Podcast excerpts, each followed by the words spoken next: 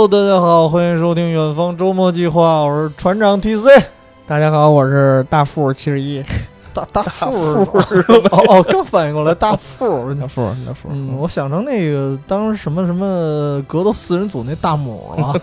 大 大母，呃，大家好，这期是什么节目呢？嗯，呃，神秘海域啊，这个电影终于上映了。嗯嗯，可以说作为呃前游戏主主播。非常的兴奋，对，哎，这期节目要不咱也加个副标题吧？啊，大门大门重生，对，你看这个叫远方周末计划，对吧？咱们叫什么？大门复兴计划？哎，对，弹丸复活计划，魂弹丸还魂计划，弹弹丸招魂计划，听着太吓人了。哎，可真的可以弹丸复兴计划，因为呃，这期确实啊，得先声明一下，咱们的主体其实还是聊。游戏游戏居多，对吧？对，这个电影就是一个引子，因为确实得说啊，我的感觉就是从我接触这游戏来说，嗯，它不算是青春，嗯，因为我接触这游戏的时候还没那么小，对吧？应该是就是上班之后了，肯定是上班之后了，对吧？上班之后接触这个 IP，然后开始一代一代玩下来，嗯嗯，然后主人公。就是那个角色，其实也相当于是从一个年轻气盛，一个嗯小伙儿，其实算盗贼，盗贼对吧？他不算什么冒险家，什么什么寻宝大师，美国的白展堂 差不多。对，然后就从这个白展堂变成了这佟湘玉的爷们儿，对对吧？就就这么一感觉，一个成长的历程。所以当时玩到游戏四的时候还挺激动的，嗯，尤其是最后。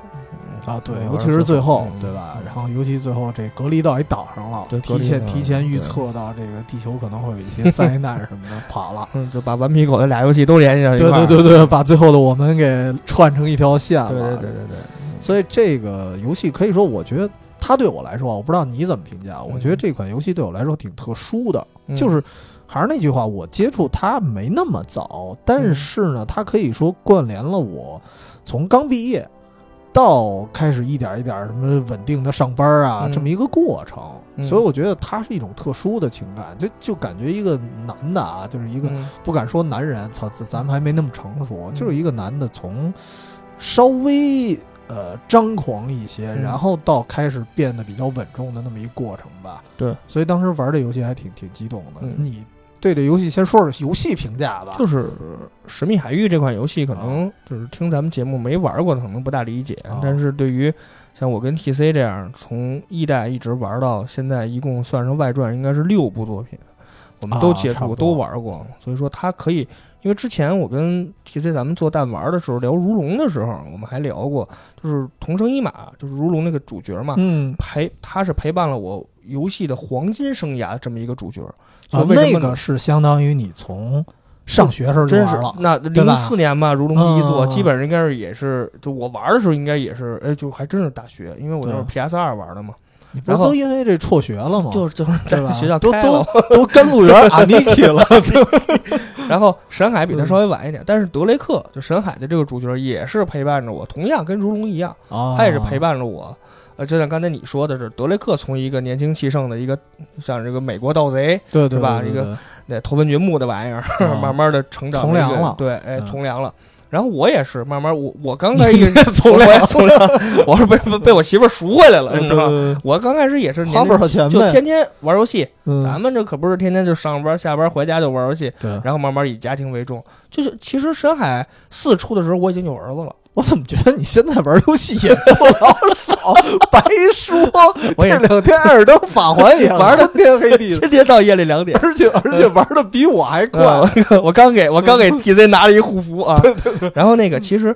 因为我玩四的时候，正好我也有孩子，刚因为那会儿孩子还在襁褓当中嘛，因为不到一岁。哦，正好是四的时候。对，而因为那会儿四在那后面，我们可能会会说剧情的话，就是四代就德雷克也是完成了他从一个盗贼到一个那个就是一个以家庭为重的这么一个呃父亲和和丈夫这么一个角色的一个转换。嗯，所以说其实四到到到四代正传就结束，从一个职业盗贼到职业奶爸，职业奶爸。其实我我觉得德雷克也是跟同生一马一样，也是陪伴了我整个游戏。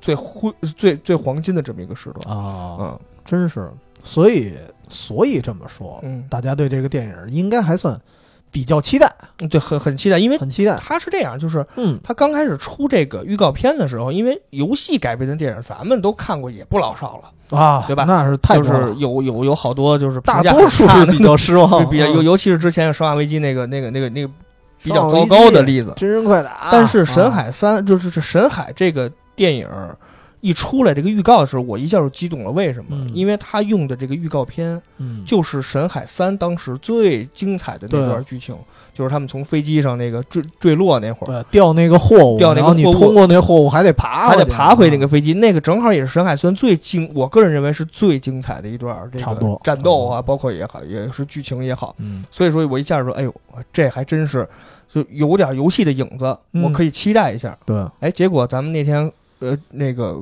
周四看完这电影，觉得还真确实哟，你也去了，当哦，是哦。你也去了。对对对对，对我没，看见你哦，哦。你是 对，没意思，没意思。嗯。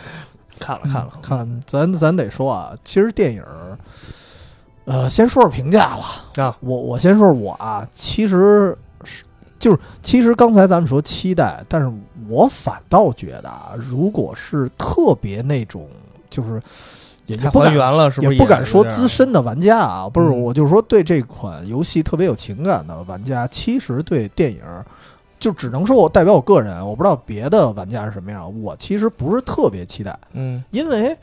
呃，我觉得《神秘海域》它最初给我的感觉就是一个非常电影化的游戏，对它已经像一个电影电影了嗯对你再拍一个电影，对我来说没什么意义，所以就是看着玩儿呗，无所谓。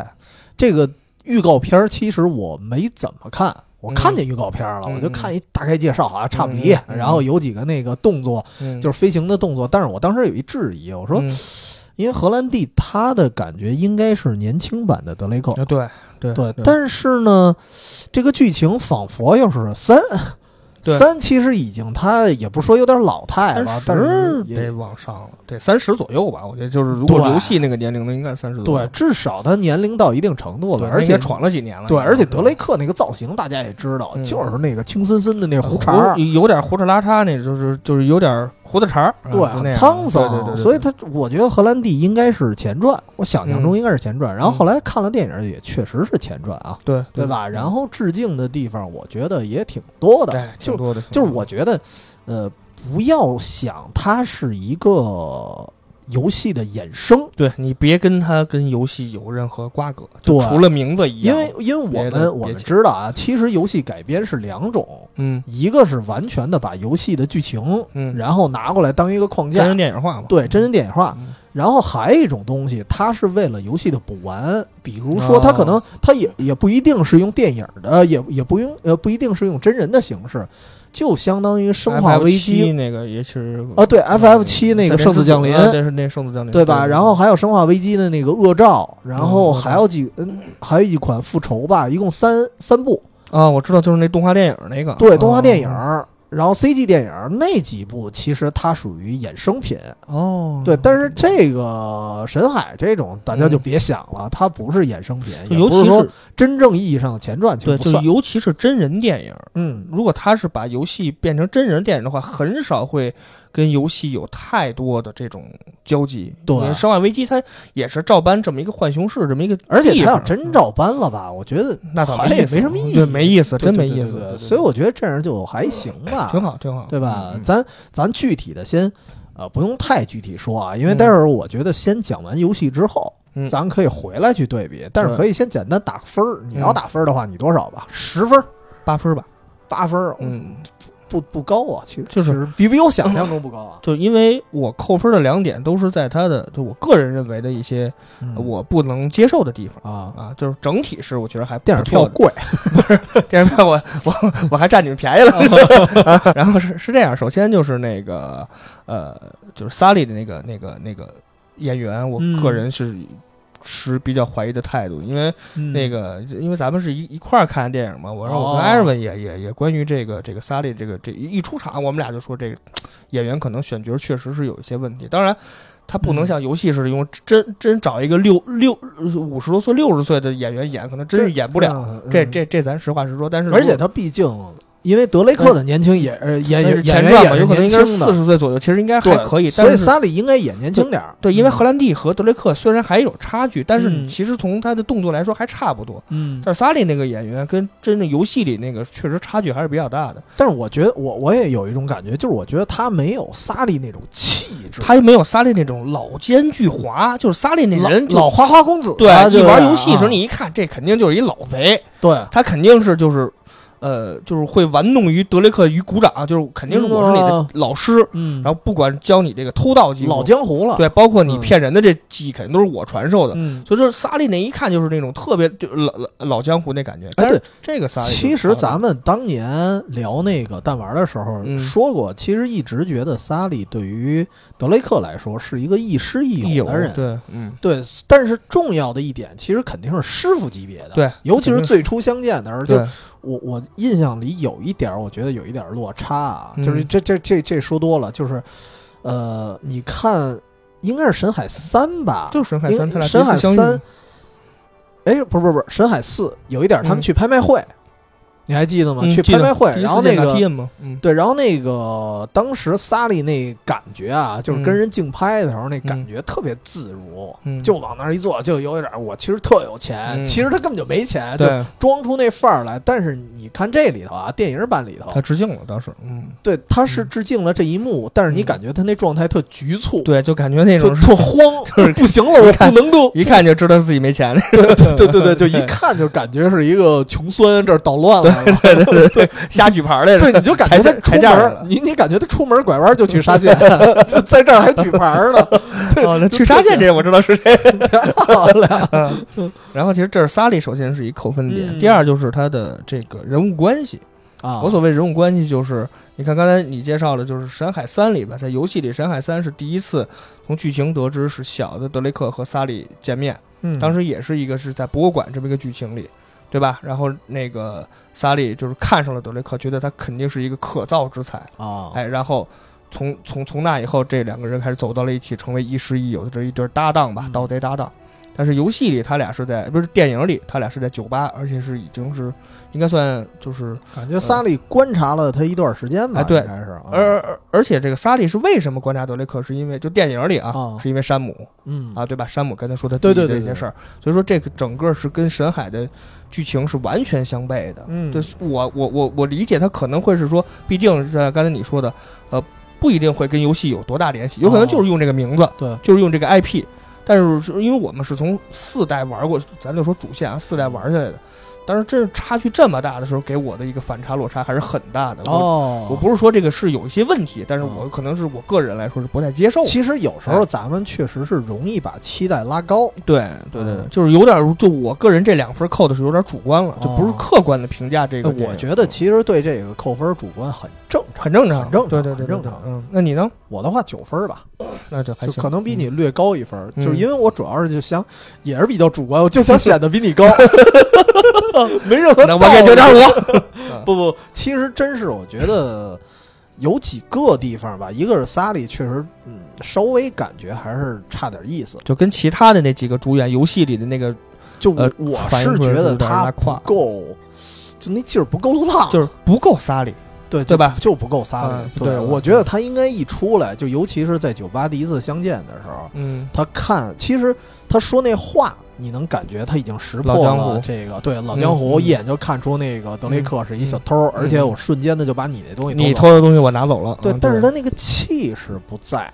对。就是我觉得，如果是正常一个萨利，应该他不是说就是身体前倾的坐在那椅子上，他应该是仰着仰着大爷，嗯，对，真跟大爷似的，就往那儿一歪楞，嗯嗯而且你萨利本身就有那股浪劲儿嘛，对就感觉捞肚棍，对对对对对对，就那么一范儿，嗯这我觉得还是没出来。其实我差根烟，真差根烟，因为萨利在游戏里一直叼着雪茄呢。对对对这里只不过最后致敬了，确实确实也最后拿着。可能最后才想起来，对，可能那哥们儿真不抽烟，这可能是没办法了。难为他啊，了。对对对对对对对对。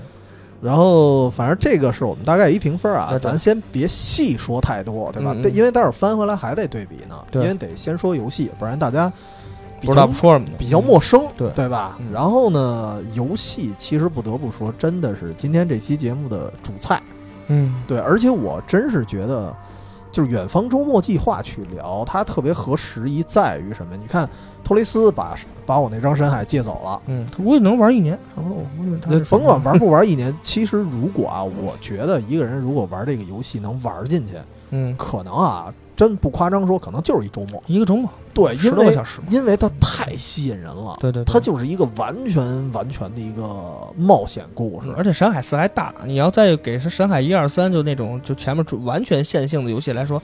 八九个小时就基本上一天半就搞定了，对，差不多。对，反正我这样，我先啊大概介绍一下这游戏怎么回事儿，哎，对吧？一个什么框架？嗯嗯，一共算起来应该是主线是四代，对吧？一二三四，然后呢，外传一个是那叫黄金深渊，是叫黄金深渊吧？那个 P PSV 的。然后还有一个就是不以德雷克为主角的，哎，德雷克的前女友克洛伊，克洛伊，哎，对吧？也是，也好像也是萨利前女友，感觉啊，甭管怎么着，反正这这女的不是什么好东西。对，反正那个也是电影版的这版的电影版的女主，对吧？女主。然后另外一个是哪天是四代四代的这么一个，算是反派，算是反派，但是算是一中立吧。呃，对。对吧？啤啤酒馆中立英雄，他就雇佣兵嘛，谁给谁给钱就雇佣。对对对对对对。然后是他们俩为主角，相当于是六代一个 DLC。对 DLC。呃，对对对，因为确实是 DLC，长度确实不老长的。对对对对。然后我觉得整体来说，其实它，我觉得啊，就有一点像夺宝奇兵。嗯，其实就是一个。寻宝冒险里边呢，还加那么一点点的知识性的，哎，对，游戏有点知识，对吧？然后它可能这个宝藏可能涉及的是最开始啊，最开始还好有了一个设定，说这个男主角德雷克，嗯，是当年弗朗西斯德雷克爵士的后裔，后裔。后来后来到三代的时候，又说其实是他编的，其实一胡说八道。对，但是可能也是他自己本人的一个致敬，他也希望成为。那样的一个冒险家，嗯嗯，对，因为他确实很可怜，他是一个孤儿，他可能自己姓什么都不知道，对对对，这个单说，嗯，然后也包括什么马可波罗的宝藏第二代，第二代，然后其实每一代都会有一个相当于大航海时代吧，著名的航海家的这么一个宝藏，哎，就是他们那会儿的宝藏，然后就这么一个故事，呃，但是我觉得跟夺宝奇兵还不一样的是什么呢？夺宝奇兵的。男主角啊，也不是说不好，我是特别喜欢男主呃，夺宝奇兵，嗯，但是呢，他的男主角相比之下比较正，哦，比较正统，因为夺宝奇兵他的时间背景主要是在二战那会儿，哦，就是他一边在寻宝，一边还得抵抗纳粹，就就是有 有一点特别正的一个感觉。然后你想，哈里森福特那个演员嘛，嗯嗯，长得也特别美式英雄，对对对对对。对，但是这大哥就是德雷克啊。有一点反英雄，嗯，就是他其实说白了，咱一开始就说了，他不是一个考古学家，对，他是一盗贼，他就是一盗墓，他就是一小偷，对，就是一小偷，对吧？所以其实再加上我可能以前喜欢鬼吹灯。哦，所以就赶在一块儿了。你觉得这个行业本来就很很多的崇敬，是吧？对对对，就当时差一点走上邪路，就差点买洛阳铲。对，就后来发现自己没钱，主要怕鬼，就哪儿也不敢去。白天又没法挖，对，晚上在我们家小区遛弯，我我都告诉丫了，对，我都得移，要不然走不了道。那天我们家邻居一宠物狗给我吓一哆嗦，坐电梯里没起来。什么玩意儿？就反正。反正这个确实啊，你说这个喜欢这行业确实没错，就是对这行业也不叫喜欢吧，就是好奇。这好奇嘛？对，所以就特别喜欢这整个 IP。嗯，然后呢，再说一下人物啊，框架其实很简单，就是寻宝吧这帮人。人物刚才说到的主角男一号德雷克，嗯，然后呢，他的亦师亦友就是萨利啊，搭档搭档搭档，对，应该后期就是算是搭档，就是搭档。最最初相识，我觉得还算有一点老师。哎，对对，但是属于邪道上的老师，对啊，对，因为萨利也不是什么好东西，对对，萨利就是一老骗子，对。然后呢，有一个电影版没有出现的人物啊，也是我自己比较喜欢的，叫什么名来着？谁呀？媳妇儿啊，他媳妇儿哦，那艾莲娜，艾莲娜还是伊莲娜？忘了啊，我我我习惯叫艾莲娜，嗯，反正什么莲娜啊，对，反正什么某莲娜，对，某莲娜，某莲娜，嗯，某莲娜呢是一个摄影师，哎，对吧？记者还是摄影师来着？都忘了。有一点像战地记者，哎，我觉得应该是战地记者多一点。对，就说白了，其实也是一好冒险的人。他们应该是在第一代的时候，嗯。相识，嗯。然后当然确实有点看不对眼啊，跟男主角，嗯。因为一个是盗墓的，然后战地记者相对来说他还是比较有一些正义感，人家还是有正经工作嘛。对有对有正经工作 和你这个嗯。这个工作没法儿 讳莫如深，不能不能说出口的那种工作还是不太一样。嗯对，然后后来俩人就分了，相当于第二代嗯换了一女朋友，对吧？第二代就是寻找马可波罗的路上，嗯，呃，艾莲娜好像没没有出现第第二部没有。第二部这俩又回来了，艾莲娜最后在西藏嘛找他来了。后来艾艾莲娜在西藏的时候，德雷克受重伤，艾莲娜过来了。我怎么觉得伤受重伤那是第四部啊？咱俩不是再回归看看，哎 真的艾莲娜应该是回来了，我记得是。不重要，但是他俩在还那个在西藏那个特别美的雪景那儿，在那个嗯村庄还搂着呢吗？我记得。我怎么觉得搂的是克洛伊啊？没有没有没有没有，那反正不是你记错就是我记错了。没关系，不重要，反正喝多了。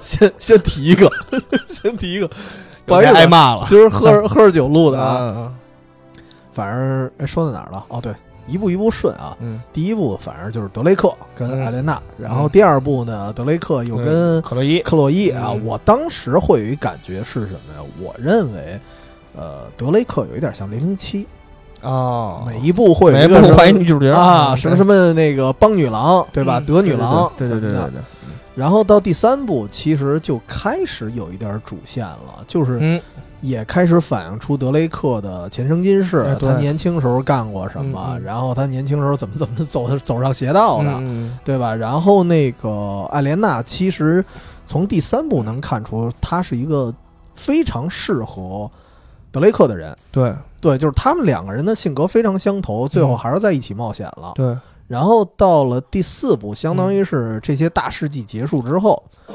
嗯开始回归家庭了。哎哎，然后回归家庭了，我的感觉啊，尤其是开头，嗯，德雷克其实他不是那种甘于平凡的，对，其实你从剧情能看出来，他能看出来还是想冒险，因对，为他就说是他哥哥突然从啊监狱里对对对出来了，对对对说：“对哎，那个德雷克，我这儿有一咱们事儿冒险。”其实他自己也想去，他对只是需要那么一个契机。其实山姆说的话的时候就直击德雷克的内心，对，就山姆说那。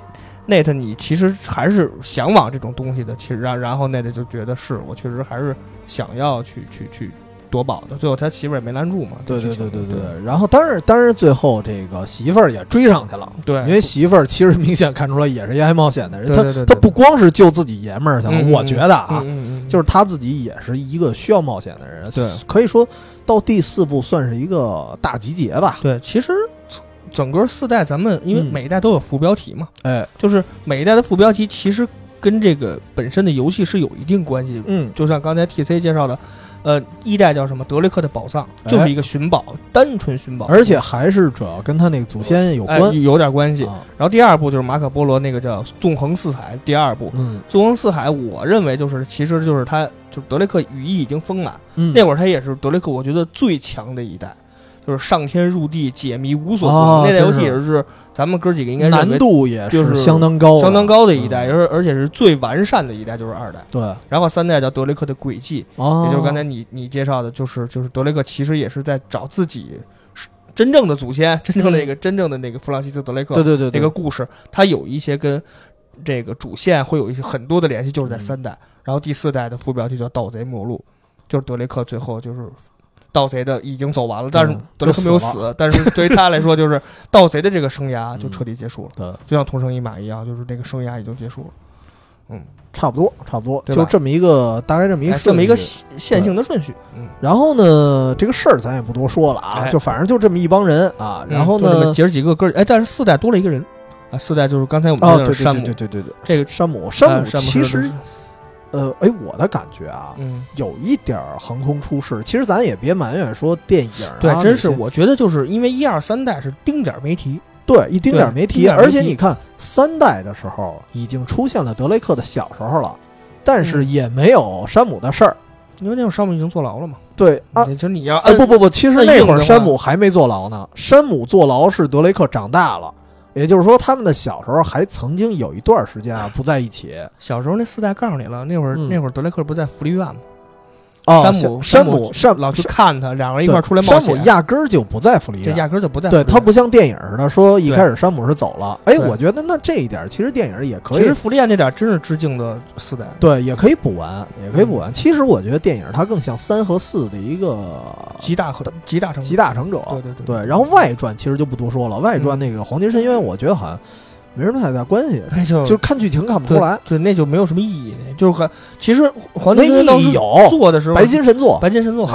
那个、那个、那个，其实当时做的时候就是为了开发 PSV 机能嘛。啊，对对对对，因为它的攀爬，对对对，就是还还要靠后面那个触摸板嘛。对其实没有什么对于整个游戏是没有任何的意意义的一款游戏，呃对一款作品。对于系列来说，其实意义不是很大，剧情确实看不出来因为因为那款我就我说实话，我是云云云通关的，哦因为我没有 PSV 嘛，哦我云通关看了一遍，我觉得没什么意思。说实话，真没什么意思。就是瞎玩儿。对，就就是瞎玩，嗯就是展现 PSV 机能的一款游戏。其实我觉得它有一点像一，因为嗯对你要愣掰扯啊，就是为什么我其实也想说一句，我觉得就是您看电影的话，别太掰扯剧情，啊对对因为对对我当时看了，有人说，哎呀，这个剧情特老套，这当这这整个框架嗯，就是夺宝奇兵那个时代的玩意，儿，他就是为了它只能老套。对它只能老套，因为游戏就是老套的，对。所以说电影只能老套。然后再加上嗯没什么别的再加上，我觉得啊，那个游戏一直到四代之前，嗯，我觉得它的剧情都一般，就就可看可说不说难听的啊，可看可不看，就是一爽片儿。对对，对就一爽片儿的过程，就是虽然我们那时候特别爱说它是一个像电影化的游戏，嗯。但是它没有好的电影啊，就没有好的电影还来一些深度啊什么的，没有，嗯没有就是一爆米花儿。对对对对，对。它是一个把爆米花儿电影让你沉浸式的通过游戏去玩儿，嗯，就这么简单。就神海一二三那给咱们感觉就通完就完了，对啊，玩完了他就爽了，就是你对比就是顽皮狗另外一款游戏啊，《最后的我们》，嗯，它就嗯完全两码事儿了。对，就最后生还者是你无限可以再去里面再去解读啊，解读和回。忆的，但是一二三就神海一二三确实没有这个这个可能这个水平吧，就对就这么说。所以其实我我是觉得，既然它是一个爽片儿级别的游戏，那么嗯自然电影就应该是一个爽片儿，就千万别把把它拔太高，说哎呀，这个这个电影我没看出深度，对你指着一说相声的教育你。所以说，我觉得这个游戏呢，是当时啊，可以说是引发我对电影的一个另外一个预期。嗯。就是刚才我说我预期不高，嗯然后另外一点就是因为它它游戏的剧情嗯。也比较平铺直述，嗯说白了，对吧？也没什么深度，所以我对电影的剧情方面是毫无预期的。哦，就我一点儿预期都没有，嗯我只希望电影回顾一些什么什么经典动作呀、啊，对对对，对经典台，词儿，够了，经典音乐啊经典他都做到了。说实话，电影都做到了。其实都做到了，其实都做到了。这这咱还是说说游戏啊，嗯，游戏咱得从头捋起吧，咱咱嗯得说咱的故事，别没捋，别 不是别，捋完四代了吗？那是百度百科的，啊，咱得说咱自己。咱脑子里就是百度百科，还用就我就啊行对吧？对你不刚查完吗？我看大家好，我是颠 颠僧百科。这二代谁和谁抱一块儿还没闹清楚呢，还哦，对啊，对啊，忘了忘了，不是，但是咱得说点儿其实比较感性的，哎，真是从哪一代开始玩起吧？先聊聊吧。二代纵横四代。哎呦，还真是啊，嗯就是嗯。我就是说一个题外话，就是我玩这么多年游戏，嗯。给我触动最大的两款预告片都是在 PS 三时代，哦，一个叫《战神三》，哎呦呵，因为我记得我在弹玩那期有一期节目里，就一个已经我太记得了，啊。坐坐我旁边聊《战神三》，聊的自己那小眼圈啊，我对。哎呦都萦绕着那会儿是我媳妇儿第一次觉得我真是爱这款游戏，我媳妇儿大不了咱买吧，老公哦就那回。嗯然后第二个游戏就是《深海二》的这个大不了我嫁妆都不要了，那这婚结不结两口？嗯。啊，就是第一次看《深海二》预告片的时候，因为我之前不知道《神秘海域》这款游戏，咱说实话，啊还真是。一代我不知道，啊，我二代我忘了是在什么这个场合看的这个感预告一代就是没名儿，一代是就德雷克的宝藏，对，就对对，就就没有名气，没有知名度，对啊咱不知道。然后二代一出来以后，哎呦，我是当时就，因为零九年嘛，我记得应该是，哦就那会儿我一出，我说这画面，而且他那个预告片儿是开头那段，就是在火车上德雷克逃难那段。嗯哎，我说这做的这效果太棒！那会儿 PS 三那时代哪玩过这么棒的一款动作游戏呀？差不多。哎，结结果就喜欢上这款游戏，我就一直等着它发售，等着它发售。结果一出来，整个游戏性就太完美了，就可以说太完美了。因为正好二代是对很多世界上特别著名的场景，像西藏，哎，哎，都是就真的还原度太高了尤其是。传说中的香格里拉，香格里拉，对，就是在 PS 三那个机能，在我们那零九年那个时代看，简直不能说照片级啊，这哦这这胡扯了。但是在游戏上，它比照片好看。对，其其实它的渲染它它是可动的，是吧？呃，对一个是可动的，一个它其实加了一些渲染，它的颜色呀，啊它颜色更艳丽，对对调的更美妙。对它比那个照片上可能会给给你感对感触的会更多。还有一个是在东南亚的一国家，我忘了是我。我印象最深的是刚开头啊，是那个哪儿，那个尼泊尔，啊，对尼泊尔，哎呦呦，那个太美了，真因为是太美了。呃。那那我先我我也我我先插一句，我当时怎么接触的啊？嗯其实我最早是听我哥给我讲的，我连预告片都没看过。哦，我也是之前他说，哎，有一游戏叫《神秘海域》，你听说过吗？因为我那会儿是 PC 党，啊，对，那会儿你还没买主机呢，你买很没买呢靠后了。你想，我应该是一零年或者一一年啊，具体忘了。那会儿我印象特深，是我姥姥过生日，然后大家一块儿吃饭，我哥瞎跟我聊天儿，然后说哦：“哎，那个我建议你买 PS 三。”我哦我说我因为那会儿刚上班嘛，嗯我觉得就我认为啊，游戏这事儿该放放了。对，当时真觉得该放放了，就啊我就我就买了一 PSP，低调也说了，嗯嗯，我没有，我当时递了瓶酒说 还不低调烟呢这。然后，然后我当时就买了一 PSP，我觉得就够玩了。嗯你还要啥？他不不不，必须得有一 PS 三。我说为什必么必？须得有一 PS。就是《神秘海域》这款游戏。啊他说你别的都可以不玩儿。嗯嗯，他他说呃不，他他也说两款游戏跟你说的一样，嗯，《战神三战》神三和《神秘海域神》。秘海二嗯嗯，然后说就这两款游戏，你玩的时候惊了。是不是我跟你说不是，真不是，真不是。就嗯我觉得啊，我觉得有可能是一普遍现象啊对就尤其是 PS 三那个时代，那个时代确实你在这个平台上找不到比的真跟这俩媲美，对，能。能惊艳你的嗯可能就是这俩。然后呢，当时他跟我说完了，战神其实我知道，因为啊 PSP 那会儿 PS 玩过嘛 P。PS 二对，我我是玩的 PSP 的嘛。哦然后他说这个肯定玩的手感不一样，嗯对吧？尤其是最后那个抠宙斯眼珠子的时候，他说：“哎呦，抠大眼珠子可爽了。”我说：“什么玩意儿的？就你玩个游戏就会抠眼珠子。”嗯然后，所以他他跟我讲战神三的时候，我没感觉。嗯嗯他就跟我讲说战神啊不，他神秘给我讲神秘海域二的时候说嗯完全不一样。他说这款游戏最大的不同在于哪儿？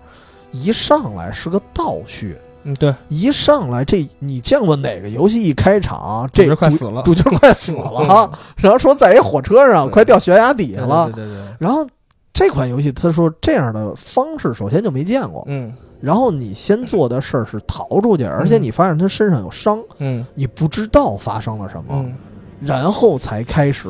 整个开始，对，就是你，你先把那块儿逃出去之后，嗯。然后才开始真正的游戏。对对对对而且你发现，其实他受伤那点儿还挺靠后的，在剧情里。应该。是我没记错的话，应该是第九章了，嚯，还还记得编号呢，好像是，好像是，嗯，反正就是中后期了，对中后期，对，特别往后。然后，然后你才开始波澜壮阔的一冒险。哎，。对对对，然后当时我想象中啊，应该还不错，嗯对，但是呢，我也没有预期，就是我我不认为游戏画面能做得多美，哎就差不多。嗯然后呢，我后来不是也买了吗？嗯但是我买的最开始，你们都知道，我买的初衷，我买 PS 三的初衷其实是为了《风之旅人》对，风风之旅嘛，对，然后捎带手，嗯，然后把我哥的那个《神海二》切过来了。那那就是切过来，没有捎带手，对对就是买是买，切是切，是对，因两回事儿。为我我哥那天跟我去的，哦我说我去买 PS 三，你把沈海给我带着是吧？你把神海和 那个《荒野大镖客一》给我带着，现在那荒野大镖客一是不是还在你手里？还没通关呢，挺好，还没通关呢，还在我肯定。忘了，我告诉你，嗯，呃，对他忘了，是 对他以为这是我的呢，还还想跟我借我说这这嗯不能借。再考虑，对，这是一重要的人借给我的。这人能做到你这份儿也不容易啊。然后，然后后来我就开始玩，玩的时候，呃，一开始啊，可能我期待有一点太高了，就我嗯。觉得画面一般，就，就是一上来，我觉得就那个在在雪山那什么镜头，就是它是掉的，它那火车是一个雪山旁边的悬崖，对对吧？然后我当时觉得也也不是说一般啊，就感觉没有想象、幻想中那样。嗯，因为在此之前我没看过任何画面。哦，你就一点一点没看过。对，然后呢，我就往后玩吧，瞎玩，然后再加上当时我觉得，呃，P S 三，尤其是它转头的时候，有一点点掉帧，能看得出来，就是不是特别明显啊，有一点点掉帧。然后，所以我其实想象中，我觉得，哎，是不是我哥给这捧高了？嗯。就一直说到刚才咱说的，为什么我要插你这一嘴？就是因为说到这儿了，就是一直玩到尼泊尔。嗯，有一个镜头是他们，因为其实尼泊尔是他们冒险的第一站。对，就是他，我记得应该是算是第一站。他是嗯逃狱嘛，就克洛伊和那个萨利救德雷克出来逃狱那段啊，是逃狱是在尼泊尔吧？我记好像是。哎，你别说那么具体了，待会儿又打脸。是前期，前期对，反正肯定是前期。嗯。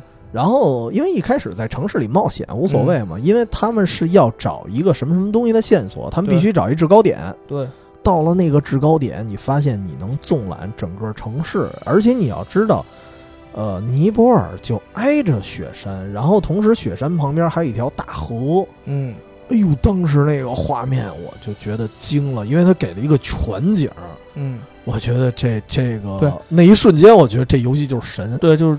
这全景那段真是我当时就就惊了，真的就半天我就没动这手柄，我觉得太美了。我甚至你知道之后，我当时在微博上我还找了一个人，那个人是去尼泊尔的导游。我当时想跟团走，后来因为种种原因，后来一直没去过。哦，对，因为好像是有什么问题来着，我记得当时去那边旅游的一个团，然后后来我就没去。我其实是玩完了那款游戏之后，我就是想直接就就到现在也没去过吧？到现在也没去过，到现在也没去过。但是，而且再加上啊，我我为什么说这个画面它比现实中好呢？后来我查了很多人拍的尼泊尔的那个真实的照片啊。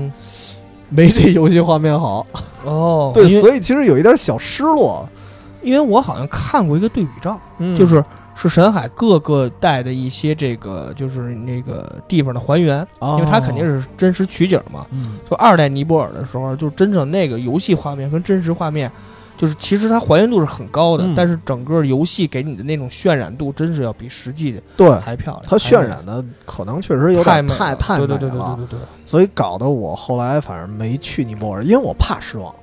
我其实怕失望，就所以我可以说沉淀一些年吧，我再去可能就期待没那么高了，就是想象中的场景也没那么美了，所以到时候再去吧。哦，反正这都拆了吧？是不是？拆拆到拆拆到拆不了，拆到拆不了。山头那，我我就是怕让德雷克这种人给炸了，毕竟是一盗贼。所以当时我的感觉，我接触的第一款也是二，那就都是二代，都是二代。嗯嗯，对。然后，所以其实我主要是因为画面，还有别的你觉得会特别吸引你的吗？就是你说整个游戏还是就二代？不，刚开始接触这款游戏的时候，就战斗吧。战斗还是战斗，因为游戏毕竟你还得玩，对对吧？你游画面再怎么着，只不过是看感官嘛。但是游戏就是因为神海这种游戏，它并不是一个怎么说呢？它并不是一个这类型的开山对吧？这种游戏咱们之前玩的很多了，但是呃，流畅度，包括就是神海哪儿吸引我是它一个一些细节，就顽皮狗在这点做的是真是让玩家就是。呃，怎么说呢？就非常的这个感动，就是德雷克和萨利在战斗的时候还会插科打诨一些东西啊，对对对对对，这是在一代其实倍儿贫，记得很少，嗯，但是二代就是从二代开始后面的作品。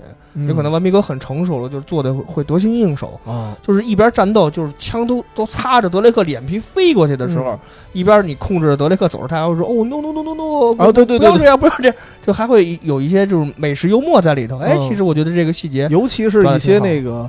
他走哪哪塌嘛？对对对对对对对对，走一梯子走一会儿，因为他们去的毕竟是考古的一些场所，很多地方都腐朽了。嗯，对，走哪哪塌，然后就一直噔噔噔，对对对，老往下掉。对，因为你玩的过程当中，你也会可能就是会被德雷克这种轻松的语言去嗯呃，去去渲染到你自己，哦就是你玩的时候可能也就没有这么紧张感了，有可能对，对，因为它不是那种特别严肃的，跟 CS 似的那种呃，射击对对游戏。对对对，它毕竟难度确实说不是，如果说你玩的是普通那种正常难度来说，嗯确实不高不算难啊，就确实不。算难，整个游戏还是很流畅的。对，尤其是什么，我比某环比起来啊，哦那就当然没环你有我在也还行，就是确实还可以。对，有你 带，对，有我是在，嗯有你这个累赘。对，一百零六级打大树手该打四回，主也不多倒是啊。你知道，你知道我最初接触这款游戏，当时啊，就是一个是尼泊尔这画面，嗯还有哪个最吸引我吗？嗯就是解谜，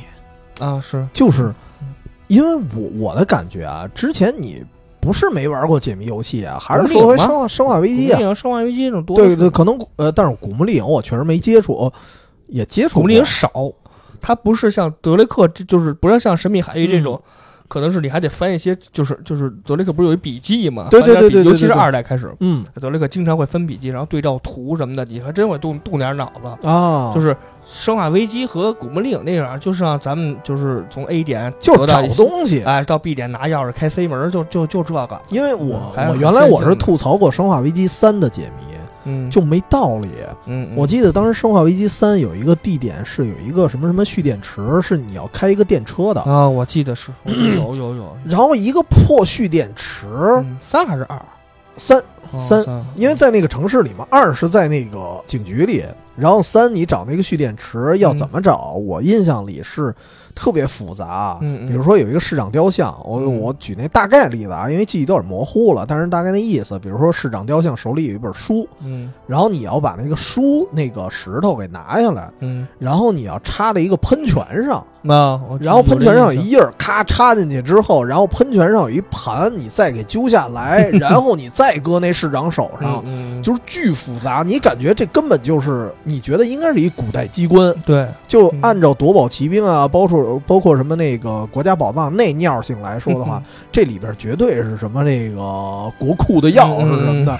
最后你一打开是一蓄电池，一电电瓶车用的一蓄电池，对我疯了！我能这么复杂就搁一电池。对，他就强制为了让你呃解谜而解谜。对，然后它不像这个神海，嗯就是真的能把以前电影里看到那些解谜的要素，能搬进来让玩家自己去玩，自己去想。对对对对对，然后他所有给你的线索就是他那小笔记本，对然后那些笔记本还真是手绘的。对，就手绘嘛。对，然后你看见那些手绘的，比如说一些标记呀、嗯比如说怎么怎么去转动这个雕像，你真得自己琢磨。对，所以这个东西给我一特别大的惊喜，嗯就是，呃，突然有一天，就是我最想接触的一个东西，它嗯变成一个可可可沉浸的了，嗯嗯对吧？我可以去玩的一个东西了。我觉得这个挺好玩的，就相当于现在很多人去玩密室逃脱，我觉得这其实就相当于。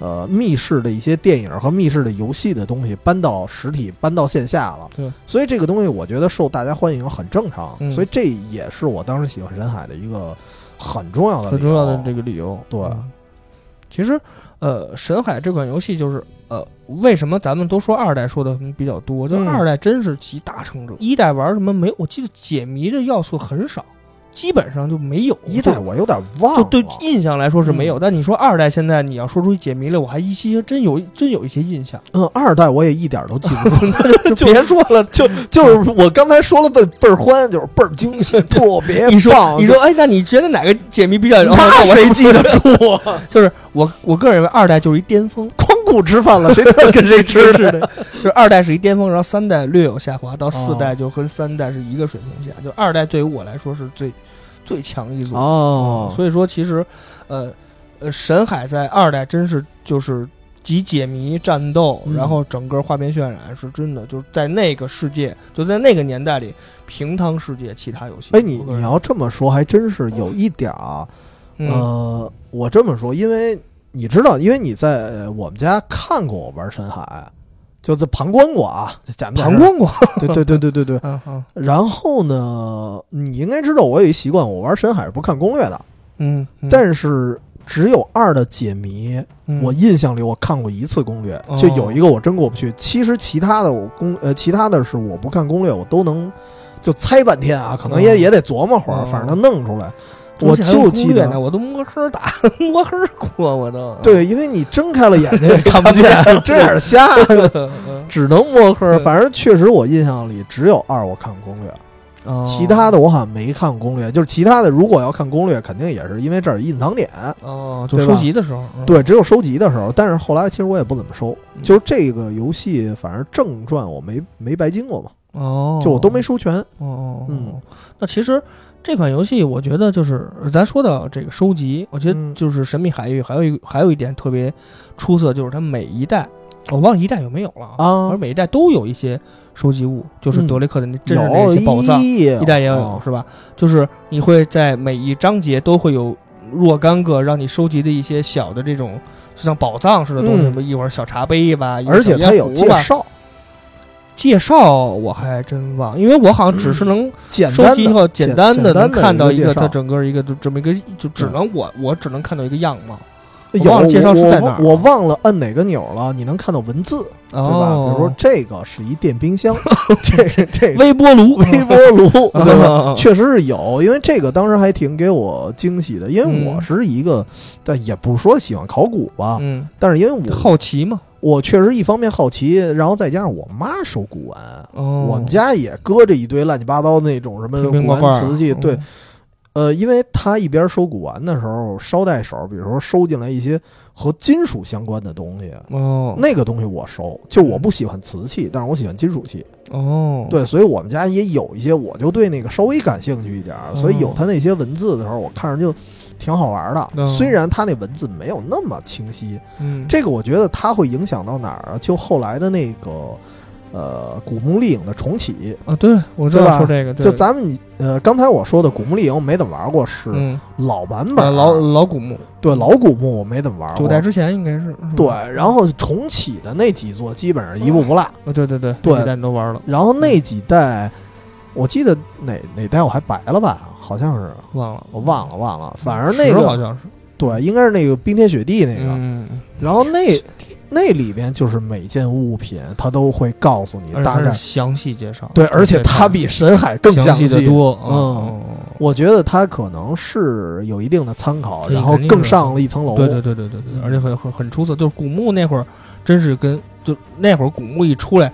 虽然劳拉的就是游戏年龄要比德雷克早的很多，对对，但是对一些新玩家来说，如果说没玩过古墓之前的一些作品，嗯，古墓一出，大家都认为哦，这是男版的德雷克，呃，女女版女版德雷克，对对对。当时我记得好像谁还 P 了张图，嗯，P 了张那个，你看 NBA 不是经常有一些那个镜头，就是。呃，他们坐在台下，然后镜头只要照着你，男女就得亲嘴儿啊。然后 P 了一张德雷克和劳拉坐在底下的。我说，当时有人说：“哎呦，这一对儿要是坐底下的，这球馆快没了。”对，球场快塌了。因为这这，我觉得也有特逗的一地儿，就是呃，正好提到一话题啊，嗯，神秘海域这么多部，你最喜欢？哪几部吧？我不敢说哪一部，哪哪几部肯定是二，但是哪几部的二和四，二和四是吧？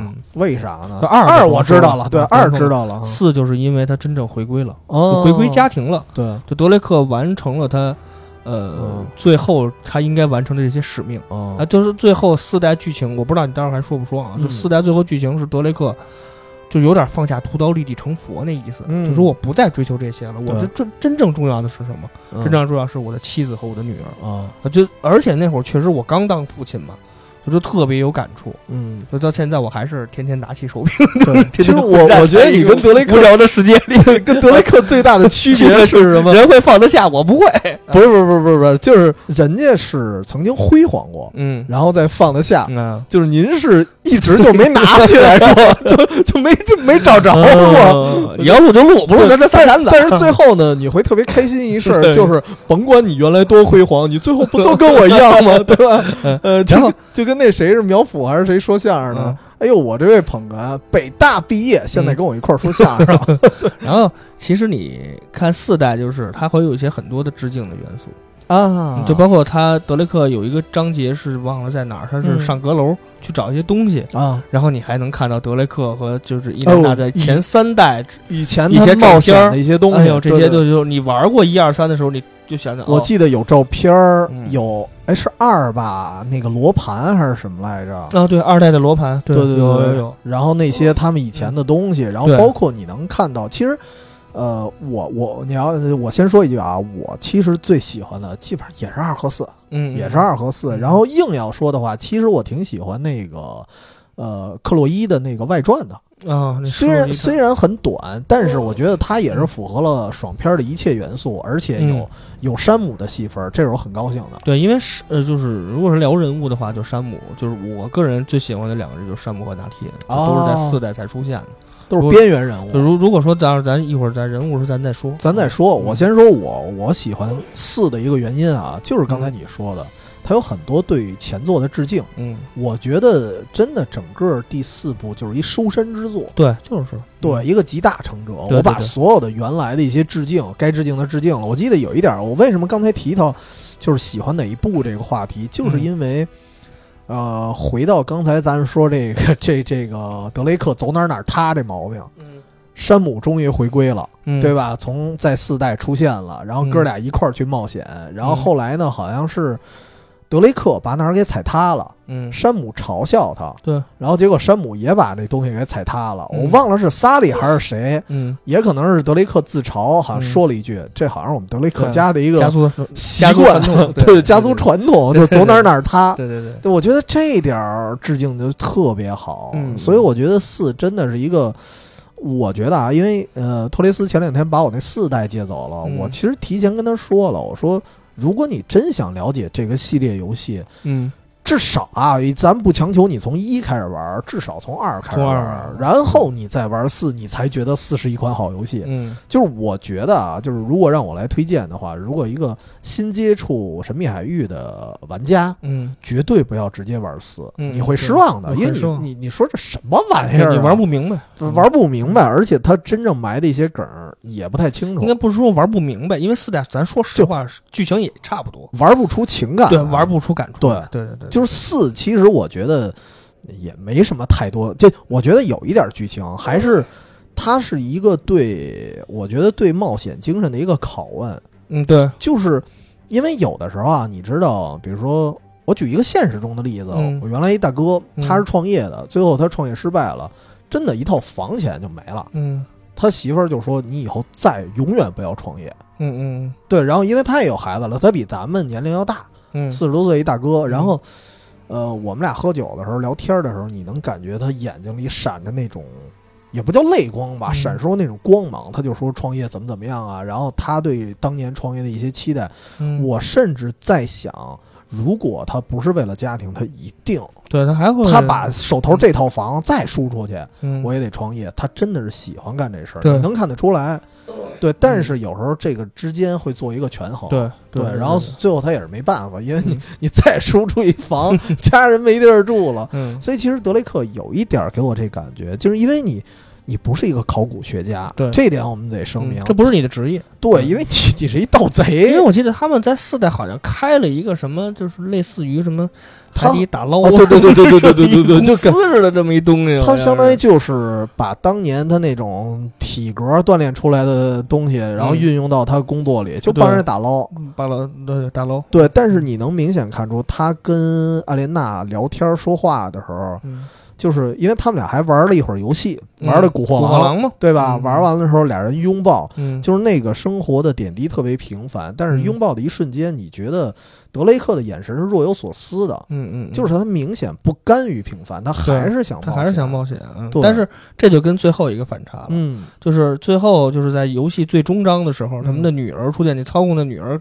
对对对，找德雷克之之前那些东西，然后嗯。后来德雷克和和应该是应该是伊莲娜，嗯。这就是回来了，从外面回来了，然后他女儿问他们你们之前经历过什么？对，这时候德雷克和伊莲娜相视一笑这是一个漫长的啊，这是一个漫长的故事。哎呦，当时就是不是这词儿忘了啊？瞎编的，就反正就正意思就这意思，这是一个很长的故事。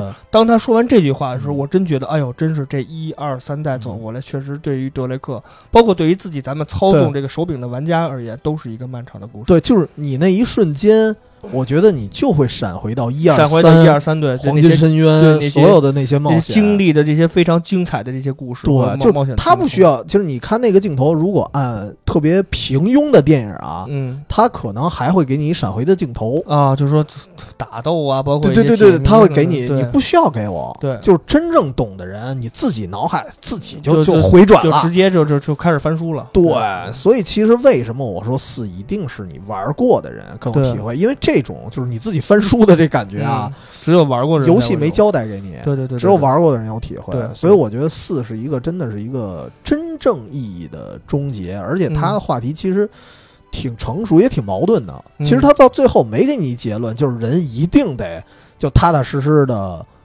嗯。那那那么归于平庸，他他也没说这这就是对的，你必须得这样做，因为山姆跟他来比就是一反差。对，所以我说他哥还在冒险，对他哥还在冒险，因为最后从四代的剧情我们也看出来，萨利和山姆还是作为搭档，对，还在去全世界。而且你看，萨利比他岁数远比他大，对，应该是六十多岁，我觉得应该是差不多，就最起码五十往上，六十就就到退休这个年龄，因为肯定是。所以你看，萨利人还在冒险，其实就是每个人生活最后有不同的选择吧？对对，怎么选择是是是怎。么说呢？是性格使然，也是可能会被家庭会有一些束缚。因为山姆和萨利都是独身嘛。行，反而四我是觉得就是升华了，对，真是升华了。四是真是就是在一二三代剧情稍显薄弱的这个基础上，嗯，四代完全把剧情升升级到了一个可以让你能去讨论，甚至于去研究的这么一个阶段。然后四代还有一点就是它的战斗。嗯，因为一二三代这我还真没印象。它四代的战一二三代的战斗还是线性的。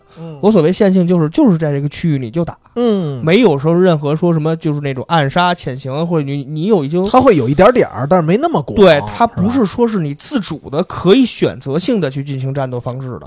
一二三代没有，四代是因为它是一个半开放的一个战斗地图，也就是说你在这个地图里可以全程暗杀过去。全程隐蔽不杀人，然后通过这段战斗区域也有可以，也可以大开杀戒。因为我印象最深的好像就是他开那开吉普的那关，那关基本上就是巨开放的一图，因为你开吉普能在那里乱逛。对，因为你开吉普那个不用啊，对，那个就是没有一个任何的，因为它有一个目的地。对，你要去找几个东西，然后去开一个机关，然后你可以不去那个目的地。对，但是你的这个你的选择的方式是有很多的，你可以先去 A 点，先去 B 点。现在的游戏没有规定你，你想怎么绕怎么绕，你跟你们浪费多长时间都是可以的。对啊，没有一个强制要求。哎，我我觉得这一点其实就让我后来想起了那个《最后生还者二》，嗯，有一段那个开放地图也跟这差不多，下下图那段，我觉得。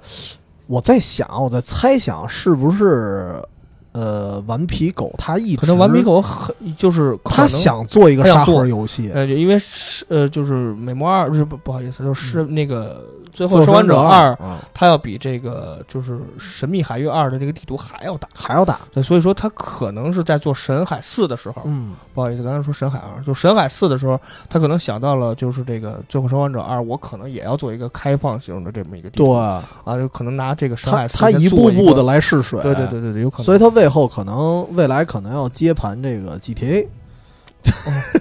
行，对，行，我我倒不是开玩笑啊，说说那个什么 GTA 这事儿，但是我觉得他未来，我怀疑他是想做一个沙盒游戏，但是做什么不知道。嗯，就我觉得他是有这种野心的，因为你看前两次啊，一个是。呃，最后生还者二的那个开放地图，就那个关卡，因为它不是所有的地儿都开放，嗯，对。然后神海四也不是所有的地儿开放，它是半开放的，对，它会有一个关卡是给你开放地图，相对来说比较自由，对，给你的感觉就觉得这东西做的半半搂搂，嗯，就甚至我我会觉得你做这东西没必要，嗯。然后他为什么要这么做？我觉得增加无端的游戏时间，我觉得个个人觉得有一点。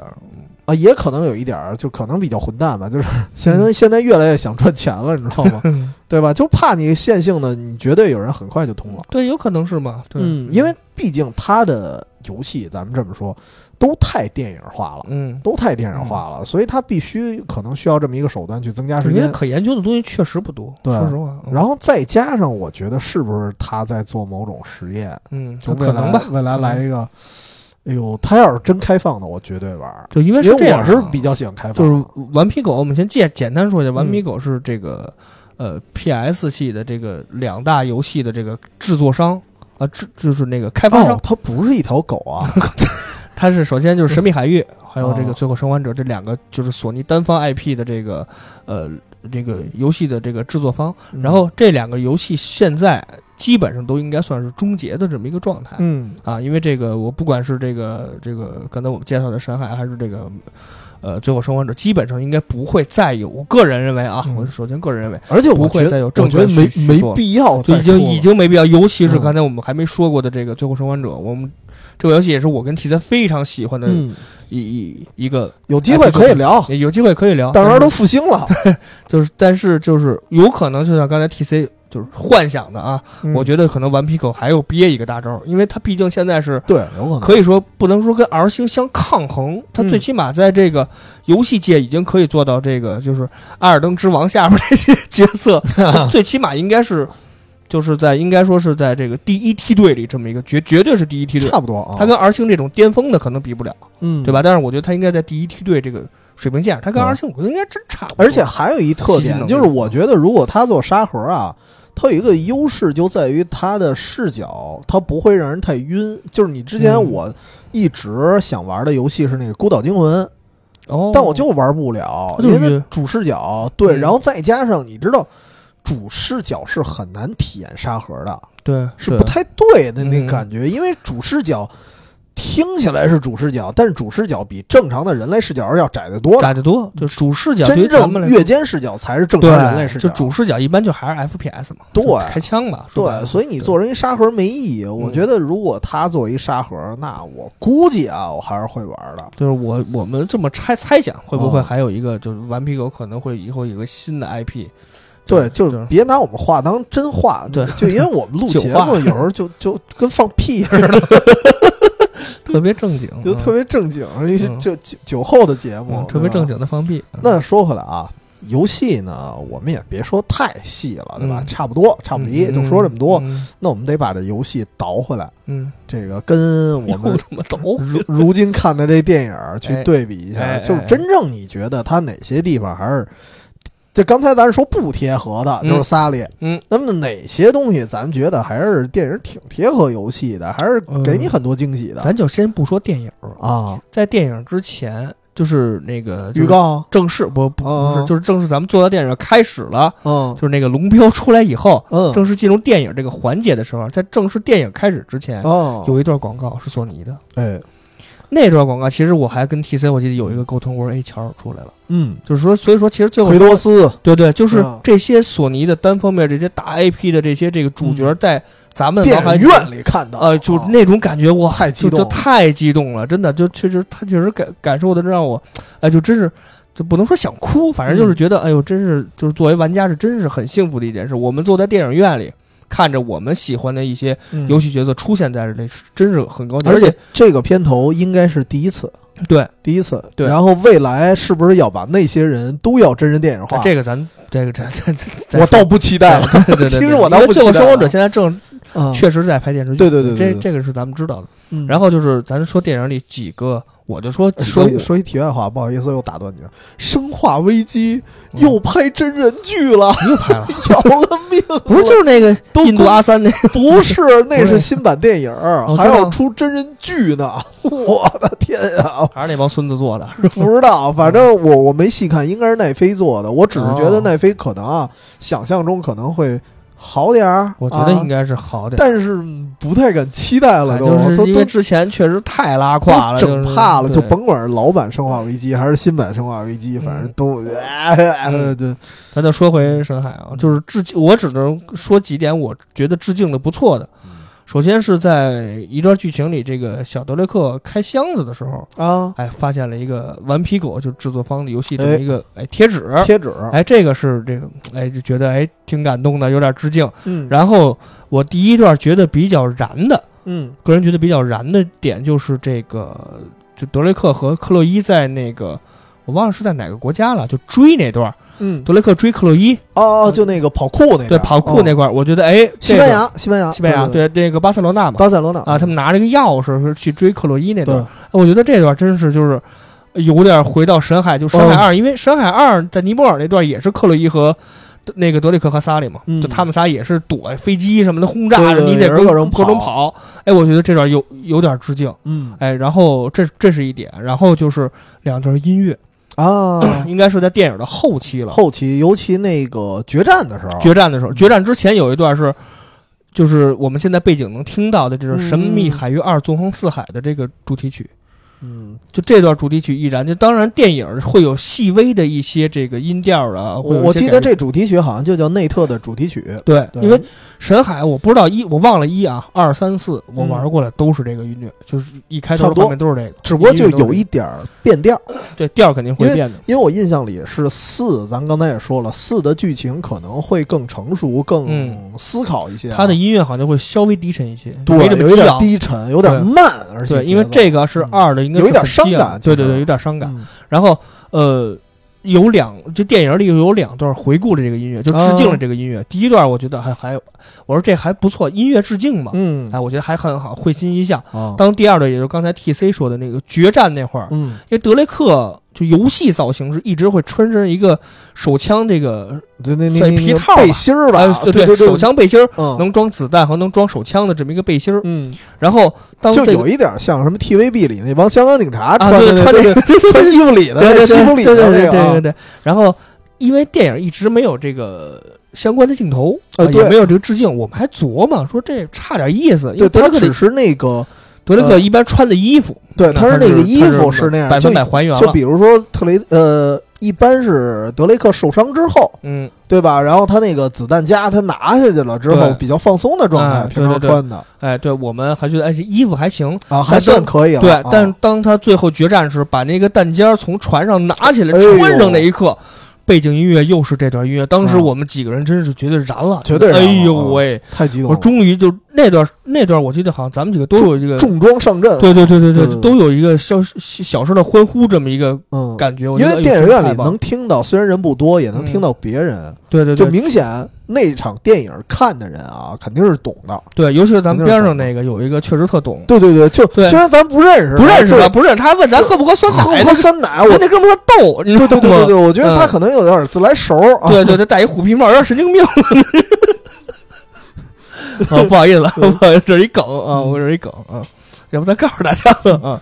然后就是那个，就这两段，真是我觉得就是这电影百分百的，我我觉得，咱不说之前那个八分的那两个，我个人认为不太妥当哎的是不是在那一瞬间，就是十分？就对这，时十分了，就是因为咱们现在打分，其实我一直觉得啊，嗯。就有的时候你刚出电影院的时候，你打分和你沉寂了两天，就是沉，就就就怎么说呢？和你思考了两天，嗯，沉默了两天之后，你再去思考打分，你给出的分数可能是不一样的。肯定不一样的，对因为我记得在电影院出来的时候，嗯咱们跟那虎皮帽，咱们哥几个还嗯聊的时候，嗯就一直在说这个电影的哪儿哪儿哪儿致敬哪儿哪儿哪。那哥们儿好像挺喜欢，那哥们儿也挺喜欢，他也玩深海嘛，他他好像听说是二刷了，行了吧。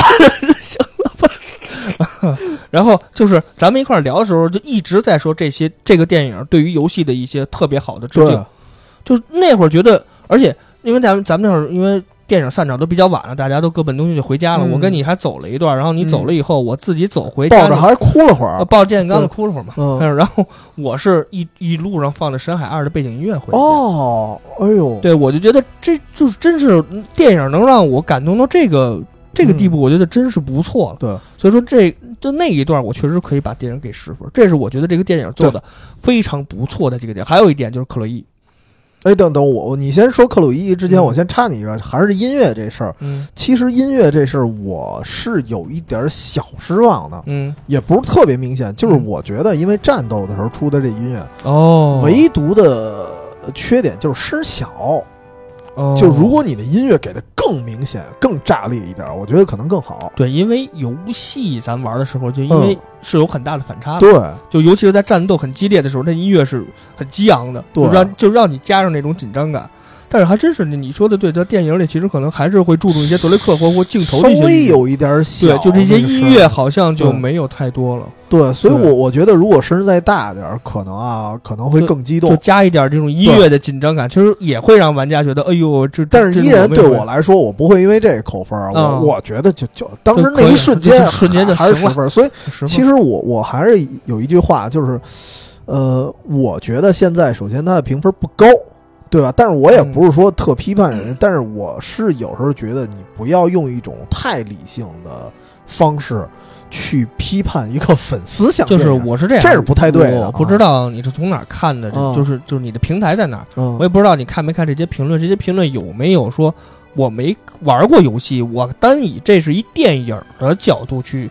评判这电影，就是我以一个电影，就比如说这是一个，我我知道你意思是吧？就是我我我以一个评判真实电影的水平来评判这部电影，我这么说，我公平。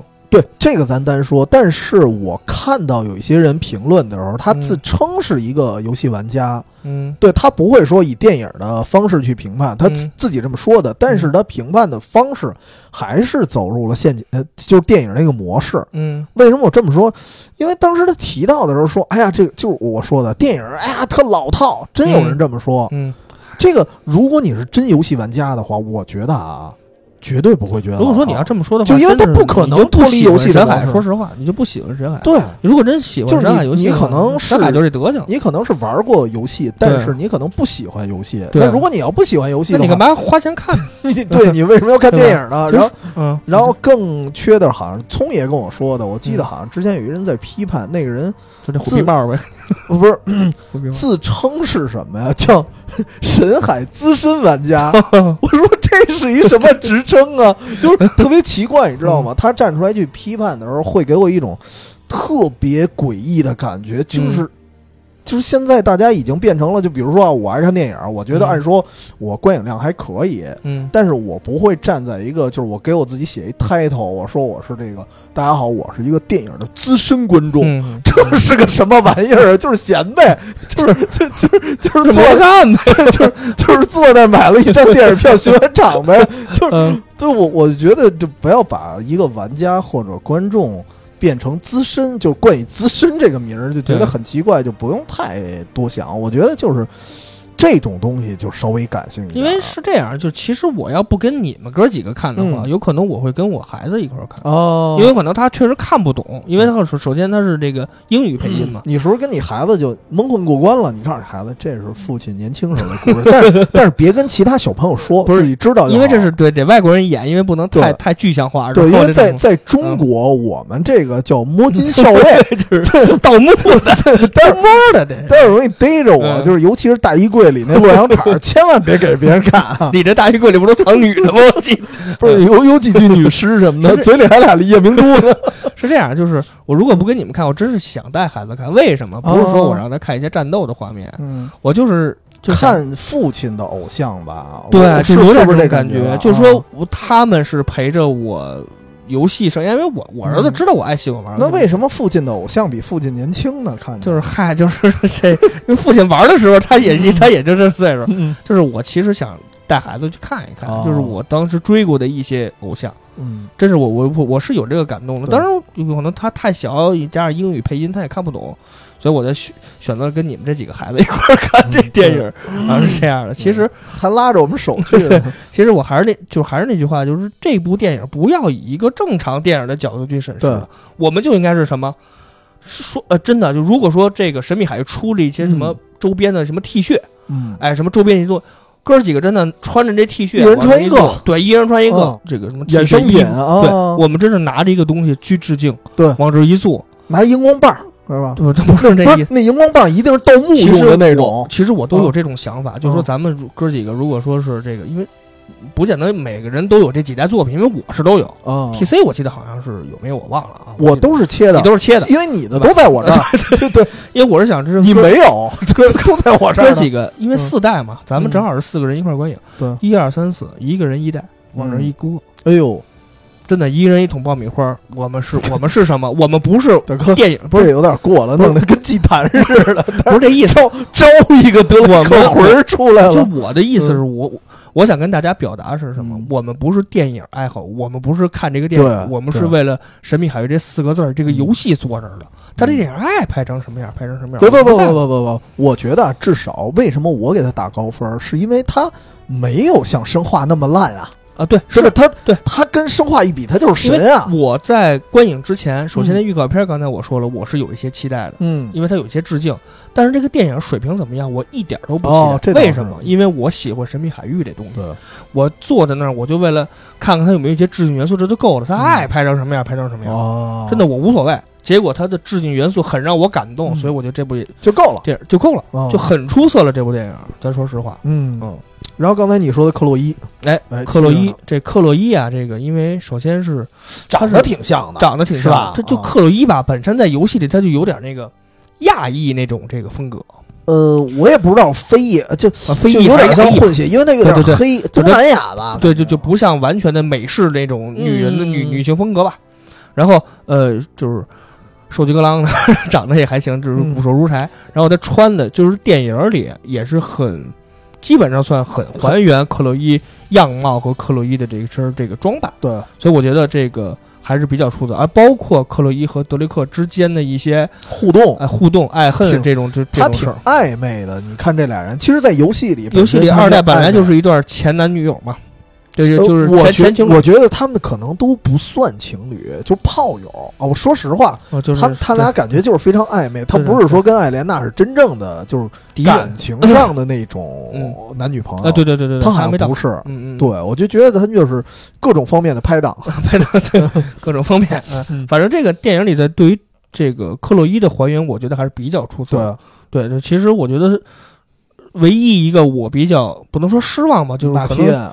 不是啊，呃，哪天是一个啊，另外哪天也没出来，就是比较让我觉得稍微。他不是说这女主呃，这个雇佣兵的原型就是哪天吗？但是这名儿好像不一样。对，名儿咱就不说了，但是他跟哪天的水平相差太大了。因为咱们玩过《神秘海域》四代游戏，如果大家知道的话，就哪天可以单挑德雷克加山姆的。啊，呃呃，那个那段应该是德雷克加山姆是根本两个人敌不过一个哪天，哪天的战斗能力是很强的，特别强。对，所以说其实，在电影里就明显看那个女的，就是完全是靠，你她连萨利都打不过啊，对吧？就在救那个萨利救那德雷克和克洛伊那段，嗯，就是完全他就没有没有一个真正能跟德雷克抗衡的水平，就是感觉就是模样长得很。啊，对，就靠那把小刀，就靠那把刀杀老板那一瞬间，哎，就觉得有点阴毒。对，对他他属于毒，对他没有那个，他没有那毒，他不是狠，他没有这俩那种真正真正靠真正真正技术战斗人设还是不一样。对，所以说其实而而且哪天咱说实话，我为什么喜欢他？因为他并不是一个坏，不坏，他是一个雇佣兵。对，所以他他就是不毒嘛。对他最后跟克洛伊其实好像游戏里，我记得在《失落的遗产》里还有一些冲突。嗯，他最后也化干戈为玉帛，而且跟山姆跟跟山姆也成朋友了，也也成朋友。最后他们应该，我觉得如果以后还顽皮狗还想做的话，有可能他们还会在一起冒险。对对对，因为他们都是可以变成他们几个人。呃，对对，也也有可能。所以我觉得这部电影里可能哪天没有出现。嗯。反正他本来也没有出现，我倒没有什么感，就是就是山姆，因为山姆只不过是在小孩的这么一个状态下出现了，嗯，然后最后彩蛋里，山姆回来了，对，山姆写的那封信，就说明山姆还活着。其实我一直，嗯，其实这这这个这个电影我没看完啊，我就猜最后肯定会有一彩蛋，就肯定会告诉你山姆还活在一监狱里。这个我我觉得跟四是一样的，就是四的开头。呃，德雷克一直以为山姆死了，嗯，对，然后呢，告诉你，其实山姆是被打伤了，嗯，别人以为他死了，然后尤其是，然后然后就关在监狱里嘛，然后尤其是这个电影里，萨利告诉那个荷兰弟，对吧？荷兰弟的德雷克说说这个山姆的死讯的时候，他说的方式也是就是。呃，当时他受重伤了，我离开了，不然的话我也会死那儿。嗯，但是他没有亲眼见到他死，对，所以一般电影里啊，只要这么处理，这人绝对没死，或者说，哎，谁谁谁掉瀑布里了，绝对没死。对对对对对，其实这段也是对于神海游戏的，其实就算一个就是相当隐晦，相对来说比较隐晦的一个致敬，因为游戏里确实也是，是我记得是德雷克和那个山姆一块逃跑，嗯，最后这个这个山姆没跑了。也是被也是是是受，应该是受枪伤还是受什么伤，我忘了啊。好像就是受枪伤。对，反正德雷克最后是跑了，他也好回来救，但实在是救不了。对，然后山姆就很哦，他好像从一个那个跳屋顶上还掉下去了，掉下去了。对对对，反正最后山姆也是回来了，在电影里也是算一个彩蛋，最后一个致敬是山姆还活着。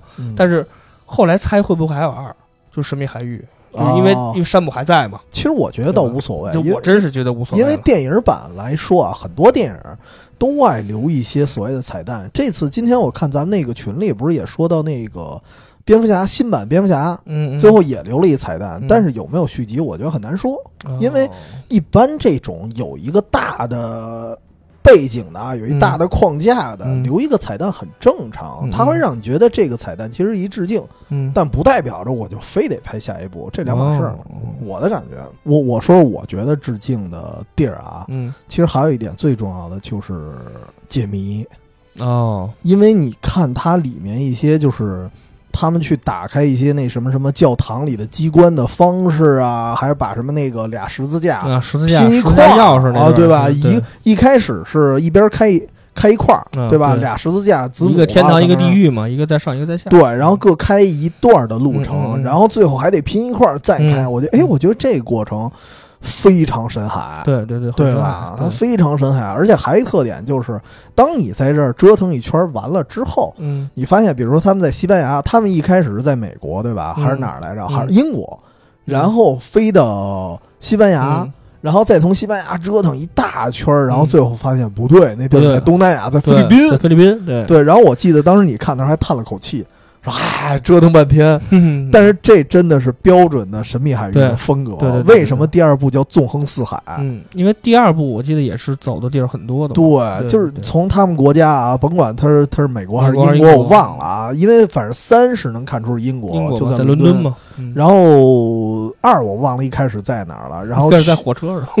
啊，对对对，先在火车上，然后开始正序了，可能是在英国哪儿，然后去了尼泊尔，然后从尼泊尔又去跑跑跑跑到相当于跨境嘛，对吧？偷渡到咱西藏，西藏嘛，然后最后找到真正的香格里拉，对对，然后这一大块过程我就觉得太精彩了，它真的是纵横四海，你哪儿都跑，我觉得这个东西也很还原，对，就是一个大的框架吧，就还原了。其实有时候还原不需要只是看那些细节。它整体的一氛围，我觉得也够了。其实就是这个钥匙那段，其实大家都能知道，这就是德雷克解谜的一段东西。对，对。但是我觉得他做的就是，呃，更细化一些。然后还有他那笔记本啊，对，笔记本，笔记本，笔记本也是。然后就是它其实加了好多双人操作的东西。你觉得就是萨利在上面，德雷克克利在下面这段。其实你在游戏里也是好多好多机关是需要双重开启的。对。对，其实我这点也是挺挺挺好玩的。就是，而且它游戏设计的时候，你看有些机关，当你去开启的哈，我我忘了是哪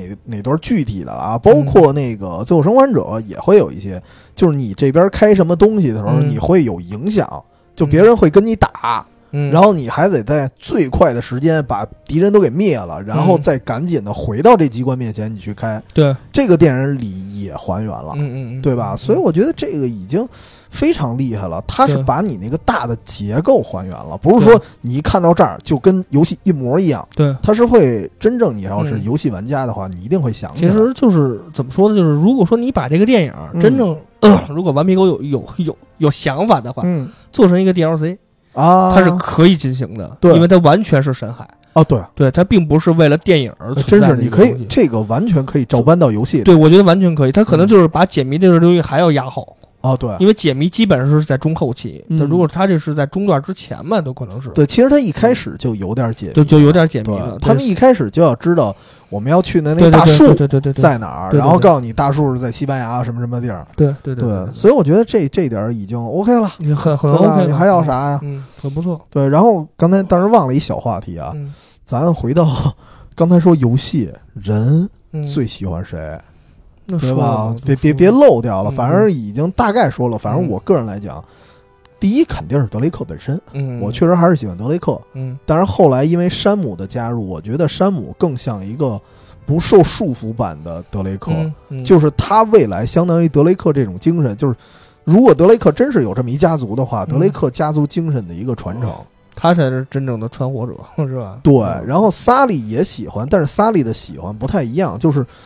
对德雷克和山姆的喜欢是你愿意成为这样的人。嗯，但是对萨利的喜欢是我希望我身边有一个这样的么一个人对，对所以这种喜欢不一样，就是他会在你最困难的时候出现在你身边。对，而且之前甭管是不是闹掰了，我记得嗯二吧还是哪代，好像黄金深渊，要不就是嗯，之前有一段时间掰了，哦，那我就有一点掰面反反正这个剧情咱也记不住，就是嗯脑子可能 对核桃还是吃的少，反正就有一有一段可能是掰面了嗯，但是最后人家还是回来。对对，就是那个是好朋友、好朋友、好老师的那个状态，特嗯。特别感人，嗯，所以这是我比较喜欢的。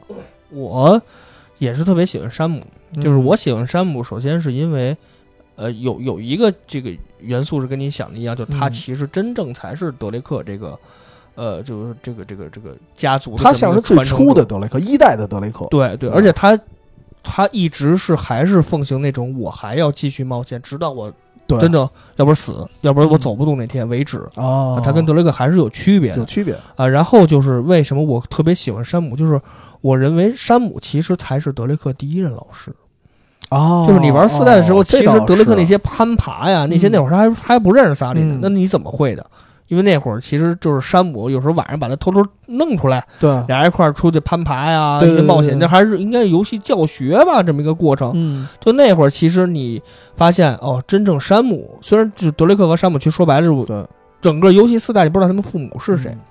对吧？他们俩其实是孤儿长大，因为他在福利院嘛，咱四代才知道他在福利院长大嘛。嗯然后其实呃，真真正正他的启蒙老师对啊是谁给？把他拉下水的？对，是而而且嗯他对于这些东西特别喜欢，嗯，他对于这些藏宝这东东特别，喜欢。包括德雷克这个反复强调德雷克这个他他的他那个什么祖先的这呃个姓氏家，族这个事儿的时候，也是山姆告诉的。所以说，其实，在电影里也有还原，就是那张世界的第一版出版地图，哦对，吧？就是其实真正山姆才是把德雷克引入门，有可能德雷克这一身本领是萨利教他的，嗯，但是真真正正他让德雷克产生兴趣，产生兴趣成为一个这个嗯呃怎么说，就对冒险啊，成为一个贼贼，嗯这个是契机是山姆给的，成成为道圣，对对对，成为道圣这个契还是他妈 是是山姆给的，对，然后哎这那这嗯点电影也确实还原。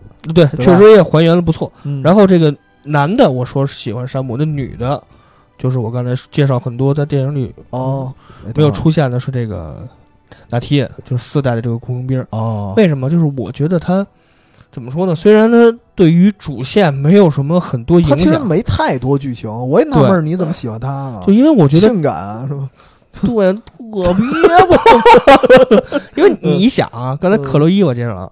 骨瘦如柴，柴火泥肉是真说白了啊，柴火泥肉。嗯然后这个伊莲娜呢，就是属于那种就是非常美丽，嗯，但是她属属于这种有点正统有。点正统。嗯对她其实，我可以这么说，就他把德雷克的职业生涯嗯 断送的这么一个女人，哦，对吧？因为德雷克是因为他的加入，他的这个成为妻子、成为母亲，嗯？就是德雷克才才告才怎怎么说呢？才放弃了他作为盗贼的这么一个生涯。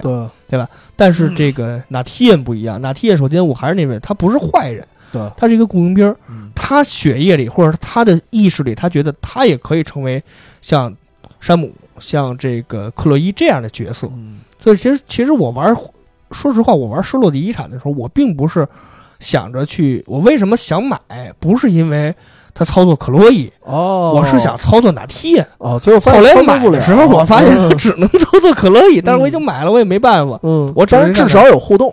对哎，这个那个纳提恩在身边嘛，而且嗯纳提恩在四代之后，他是一个超强的能力者。哦我刚刚说过，他单挑两个兄弟俩，还是比较喜欢强者，对强者，哦特别身体特别壮，有劲儿，有劲儿。哎，所以我觉得，我个人还是比较，而且在最后，最后其实失落的遗产里，最后他们三个，嗯然后就是那个火车坠崖以后，他们三个是是朝阳升起还是夕阳落下这段？哎，我忘了，应该是夕阳落下。夕阳落下。对嗯他们三个坐在那个已经，哎呦，那断风景的火车太美了，太美了在一个悬崖上也是。就他们三个可能说真正正成为了哎好朋友、好拍档，继续还要进行这个冒冒呃险。其实我觉得按这个设定来说的话，你看《神秘海域四》啊，最后是萨利和那个山姆的合影，他还在冒险，嗯然后呢，山姆又跟这俩人在一块儿，我觉得可能最后就是山姆啊，其实跟哪天我觉得有一点特别特别搭。我就想这俩会不会有一事儿？那个对，然后但是你别忘了，萨利跟克洛伊本来其实也是有关系的，嗯所以我觉得最后好像这几对儿就凑成了，凑成了。对，就他们一对儿一对儿的，然后然后最后都到那岛上隐居去了。对，然后就是那个什么，以后再出个什么神秘海舞，叫什么，大家一起乐，然后就完了。虚拟人生，结婚结婚生孩子，神秘海域版虚拟人生，最后在一岛上办 party。所以我是就是男女，呃，男女各挑一个吧，就是他们。哦，但是实际上我其实你刚才说到女啊，我我忘了说了，我其实喜欢艾莲娜。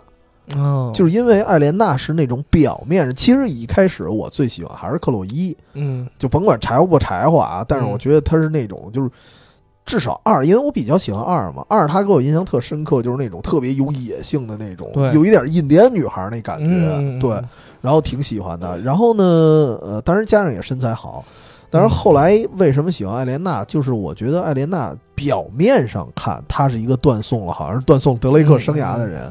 但是你看他骨子里，因为他是什么？他本身就是一个记者，他本身就是一走南闯北的人。他家里贴那些照片，很多一半都是他的，他去拍的。他可能走的地儿啊，不比德雷克少，所以我觉得他本身是一个爱冒险的人。其实他骨子里应该是跟德雷克特别相配，而且他跟克洛伊不太一样，在于。就是克洛伊可能是多少对于钱有需求，克洛伊是有野心的，不能说野心，克洛伊是有一些需。其实克洛伊跟为什么我说萨利跟克洛伊像？这俩人都喜欢钱。对对对对，就他们去办这件事儿，不是因为我爱冒险，嗯，是因为他喜欢钱，嗯。然后德雷克和艾莲娜去冒险是什么？就是他单纯的喜欢冒险，所以这俩人我觉得还是骨子里是。德雷克是喜欢冒险，然后艾莲娜是喜欢拍照，就是对对对。但是你不去冒险，你哪拍得着那么美的风景？而且这个绝美的艾莲娜在四代给我的一个冲击力啊，嗯，就是他去营救营救嘛，就是因为那会儿我记得应该是德雷克昏昏死过去，嗯，一睁眼。发现一辆吉普车旁边，他伊琳娜过来拉他，就当时因为瞬间你觉得就是女神女神雅典娜降临了，就是那种觉得是弥留之际，他自己瞎琢磨出来是吧？但是没想到就是真人就在你面前。因为那会儿之前的剧情应该是阿琳娜非常生气，因为她已经有家庭了。因为按理说他们俩其实是有一点。我忘了他们离婚了啊，不是，没没他们是结婚了还是什么？